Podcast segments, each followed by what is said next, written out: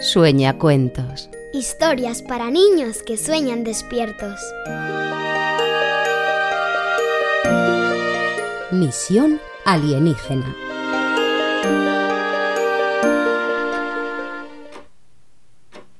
¿Ya estás con la luz apagada?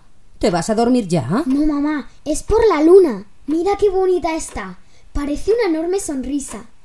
Y hay un montón de estrellas. A ver. Es verdad. Qué cielo más bonito tenemos esta noche. ¿Ves aquel grupo de estrellas que parecen un cazo? Allí, mira. El cazo y eso que parece el mango. Sí, lo veo. Es la constelación de la Osa Mayor. Y esa estrella brillante que hay ahí, si miras en línea recta desde el borde del cazo hacia la derecha, es esa es la estrella polar. ¿Cómo brilla? Esa estrella siempre indica dónde está el norte. Por la noche sirve para orientarse si alguien se pierde. Y mira, mira, esa otra estrella brillante que se ve cerca de la Luna no es una estrella, sino el planeta Marte. ¿Qué dices? Pero si los planetas no brillan. No brillan, pero reflejan la luz del Sol, por eso se ven de noche. ¡Qué enorme es el universo! Y tanto. Dicen los científicos que hay muchas más estrellas en el universo que granos de arena en las playas del mundo entero. Pero eso es imposible. Pues es cierto. Imagina lo grande que es el universo. ¿Crees que habrá vida en algún otro planeta? Sin ninguna duda. Los científicos ya buscan agua en otros planetas porque donde hay agua hay vida. No, pero me refiero a vida vida, como los humanos. Así habrá extraterrestres que hablen y todo eso. En un universo tan inmenso es más que probable. ¿Me cuentas un cuento de extraterrestres? De extraterrestres. mm, una vez escuché uno que te puede gustar. Pero antes vamos a la cama. Sueñacuentos, acostaos vosotros también.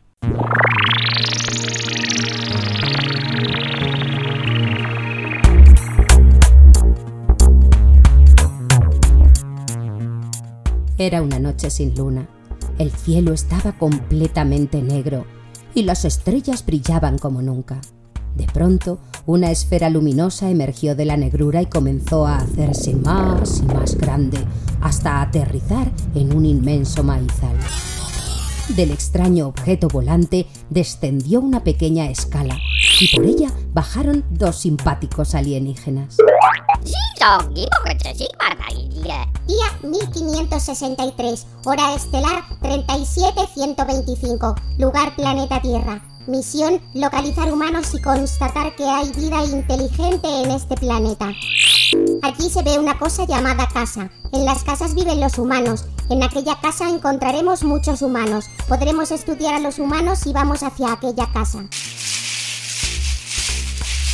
Los extraterrestres comenzaron a caminar entre el maíz en dirección a la casa. El camino era difícil, pues debían apartar a cada paso las altas plantas de maíz. Al cabo de un buen rato llegaron hasta una puerta muy grande. Para alcanzar el picaporte, un alienígena tuvo que subirse sobre el otro.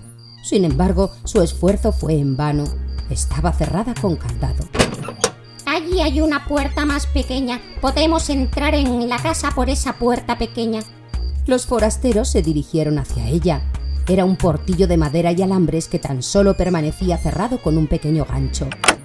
Lo abrieron sin problemas y penetraron en el interior de una habitación muy oscura. De pronto se escucharon unos ruidos que procedían de las tinieblas. Saludos, humano. Procedemos del planeta KV735. Venimos en son de paz. Jefe, este humano habla. Habla un idioma que no identifico. Encenderé el traductor universal. Humano, ya puedes hablar. Idioma no encontrado. ¡Qué contratiempo! El traductor universal no detecta el idioma. Será un dialecto. Idioma no encontrado. Estamos en una casa oscura. En las casas oscuras no se ve nada. La luz quita la oscuridad.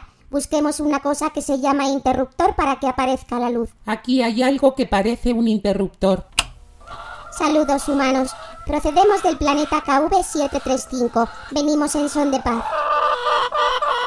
No nos entienden, jefe. Estos humanos no hablan humano. Intentemos comunicarnos ayudados por gestos. Saludos. Venimos del planeta KV735 en son de paz. Estos humanos son un poco tontos, jefe. Estos seres están vivos pero no son vida inteligente. ¡Ay! Este humano habla distinto. Probemos de nuevo. Idioma no encontrado. Comenzaremos con la toma de muestras. Iniciando grabación. Habitante del planeta Tierra, humano, idioma desconocido. Peso 1 kilo 850 gramos. Tamaño 38 centímetros.